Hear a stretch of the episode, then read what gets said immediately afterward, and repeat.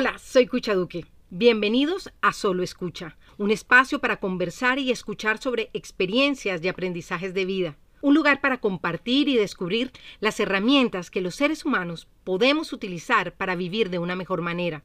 Nuestro propósito es sencillamente navegar en un mar de historias, anécdotas y aprendizajes, y que quienes escuchan se agarren de los salvavidas que sientan más cercanos. Definitivamente hay temas de los cuales nos resulta bastante complicado hablar, posiblemente porque tendríamos que reflexionar sobre dichos temas. Y uno de ellos es la envidia.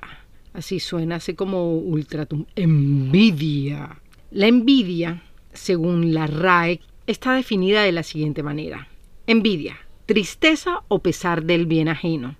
Emulación, deseo de algo que no se posee. Y creo que, que en gran parte es así. Pero también estoy convencida, esta forma de describir qué es la envidia se queda un poco corta. Para mí, la envidia se parece muchísimo a una escena de una película buenísima que se llama De Django sin cadena, en la que, bueno, está ambientada en una época eh, de esclavitud en la que los negros no tenían derecho absolutamente a nada, mucho menos a tener un caballo, a tenerlo y a montar un caballo.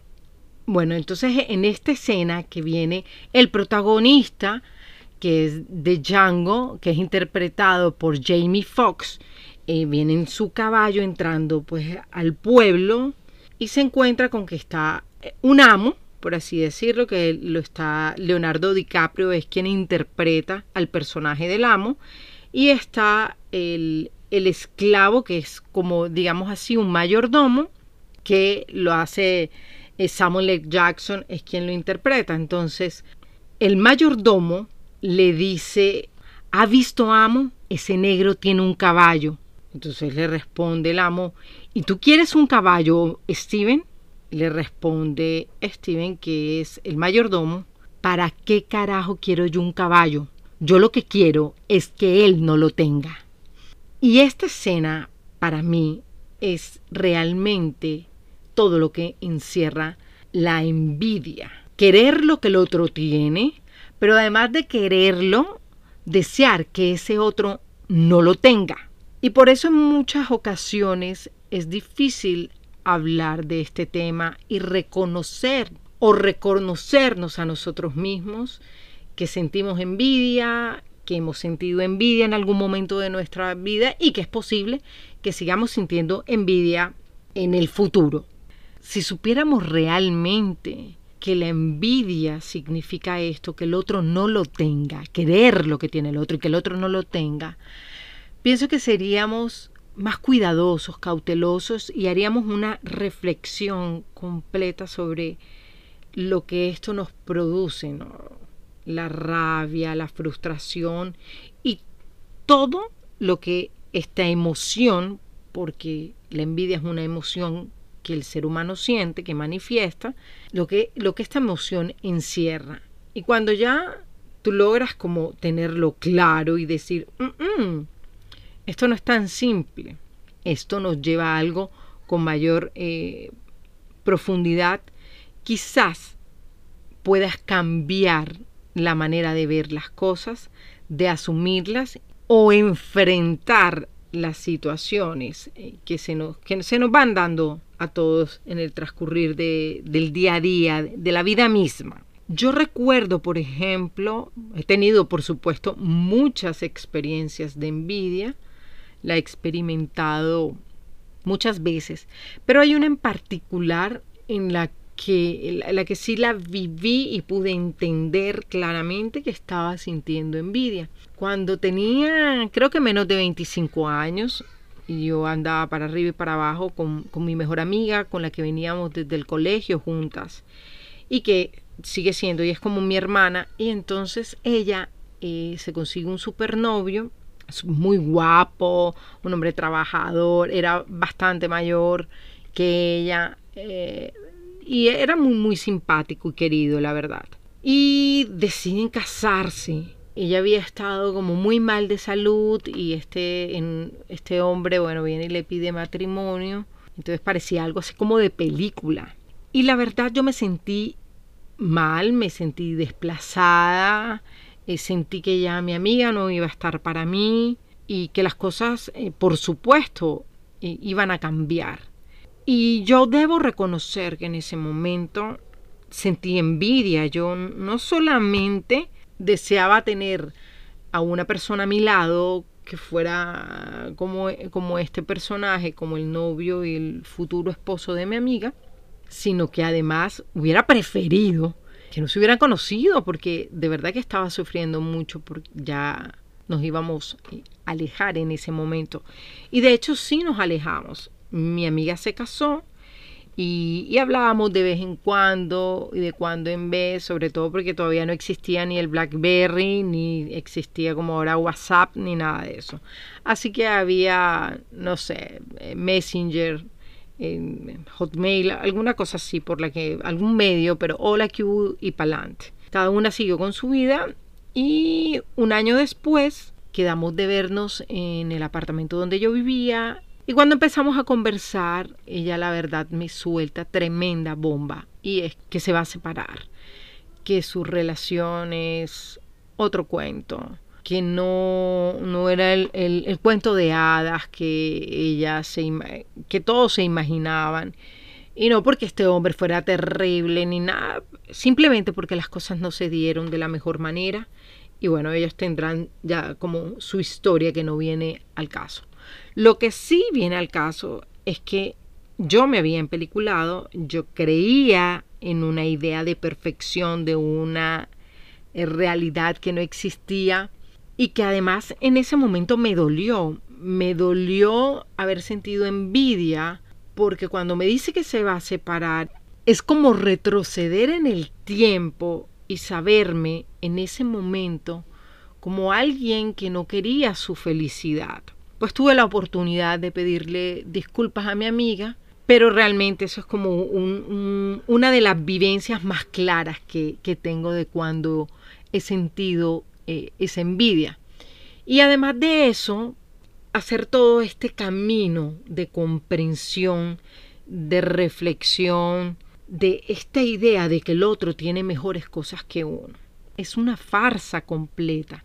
Son historias que nos queremos decir constantemente. No sé si eso nos hace sentir mejor o peor o si nos victimizamos. No tengo idea. Supongo que hay variedad para escoger por las razones por las cuales eh, tomamos esa determinación de creer que el otro tiene cosas mejores, de creer que la vida del otro es eh, más divertida, más placentera, más tranquila. Creo que nos hace mucho daño eh, estas ideas de que el vecino tiene un, televisor más grande y que por eso yo también tengo que ver cómo hago para conseguir el televisor más grande o no sé, o, un carro último modelo por hablar de las cosas materiales, ¿no? Porque hay infinidad de ejemplos de todas esas cosas que deseamos que tiene el otro, pero además las deseamos creyendo que tiene una mejor vida que nosotros. Generalmente está igual o peor de endeudado que nosotros. Esa es como la, la conclusión en, en el tema material.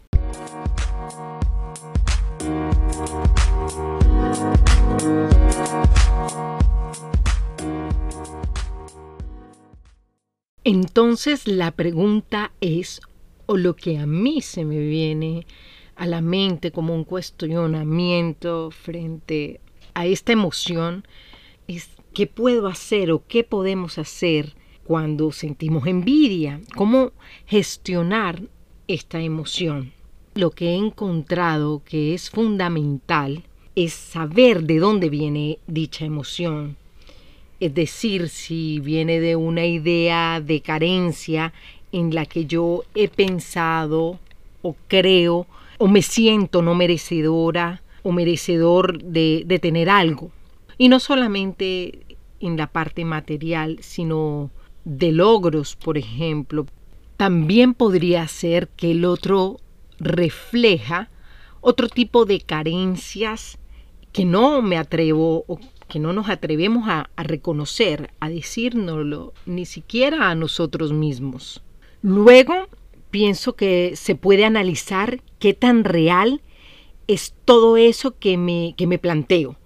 Porque de alguna manera, en ocasiones, cuando no tenemos claro cómo nos sentimos o no reflexionamos sobre nuestras propias posibilidades, logros y o habilidades, nos montamos en, en películas de terror.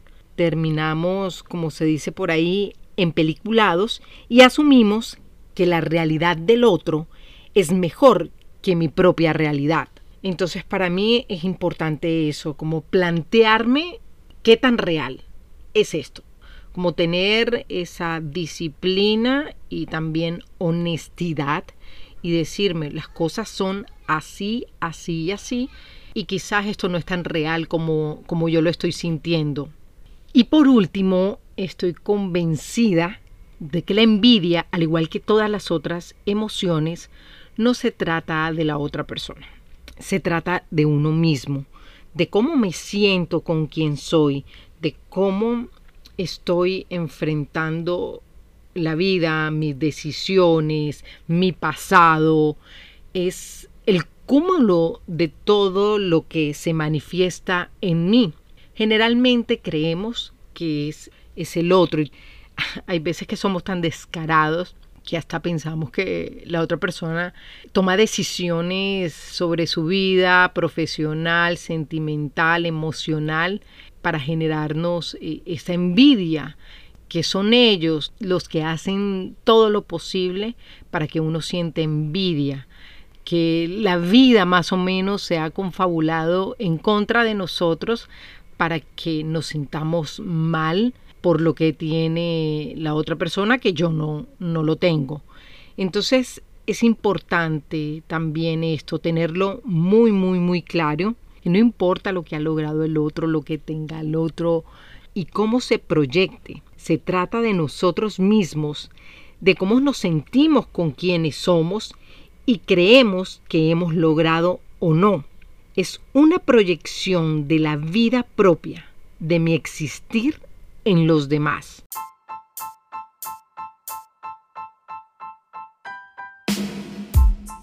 Y bueno, colorín colorado, este podcast se ha terminado pero no sin antes agradecerles por su escucha, por su compañía y por supuesto invitarlos a que se suscriban a Solo Escucha, que nos sigan a través de las redes sociales y que si les gustó este tema nos lo hagan saber y compartan con sus amigos y el amigo del amigo del amigo. Un abrazo grande y ya saben, solo escucha el próximo capítulo.